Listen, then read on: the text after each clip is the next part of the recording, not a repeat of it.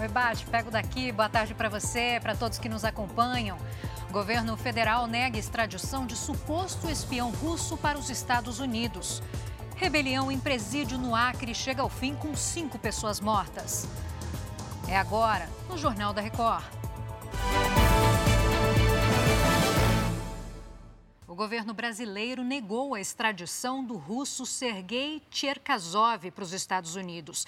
Ele está preso por uso de documentos falsos e é suspeito de ser um espião. De Brasília, Ariane Bittencourt. Boa tarde. Boa tarde, Giovana. O ministro Flávio Dino disse que a decisão levou em conta um parecer técnico do Ministério da Justiça. O pedido de extradição foi feito pelo governo americano, alegando que Sergei entrou no país usando documentos falsos brasileiros. Em 2022, ele já tinha sido detido na Holanda quando tentou entrar no país da mesma forma. Segundo as investigações apontaram, Sergei iria se infiltrar no Tribunal Penal Internacional Nacional em Haia. Giovana. Obrigada pelo resumo, Mariane. Até daqui a pouco. O governo da Rússia prometeu abastecer países africanos com toneladas de grãos. O presidente Vladimir Putin anunciou que até 50 mil toneladas vão ser entregues em regiões pobres do continente africano. Essa promessa acontece depois da suspensão do acordo entre Rússia e Ucrânia, que permitia o transporte pelo Mar Negro de grãos produzidos em território ucraniano.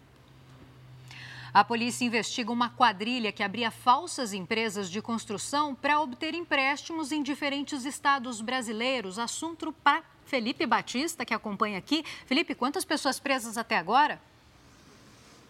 Oi, Giovana. Olha, por enquanto são sete prisões entre 15 mandados que foram expedidos pela Justiça. De acordo com a investigação da polícia, esse grupo abria construtoras falsas e aí conseguiam pegar empréstimos bancários, veículos em concessionárias, máquinas de construção. Depois eles abandonavam as sedes dessas supostas empresas e sumiam. Os criminosos também são acusados de lavar dinheiro usando postos de combustíveis. Essa operação, Giovana, acontece hoje aqui no Rio e também em outros sete estados pelo país. Volto com você. Obrigada, Felipe. Até já já. Uma rebelião num presídio de segurança máxima em Rio Branco, no Acre, terminou com cinco detentos mortos. Foram 24 horas de tensão.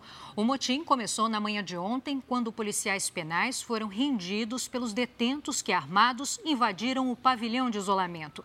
Um policial penal chegou a ser mantido refém por mais de 22 horas. Um segundo agente acabou ferido, mas conseguiu escapar. Um flagrante de acidente inusitado em Fortaleza. Um motociclista foi atingido em cheio por uma árvore. Uma câmera de segurança, olha só, registrou esse momento. A árvore não resiste à ventania e cai na rua. O motociclista até tenta desviar, mas acaba atingido. O homem, que trabalha como motoboy, sofreu apenas ferimentos leves. Daqui a pouco eu volto com mais notícias para você. Até já!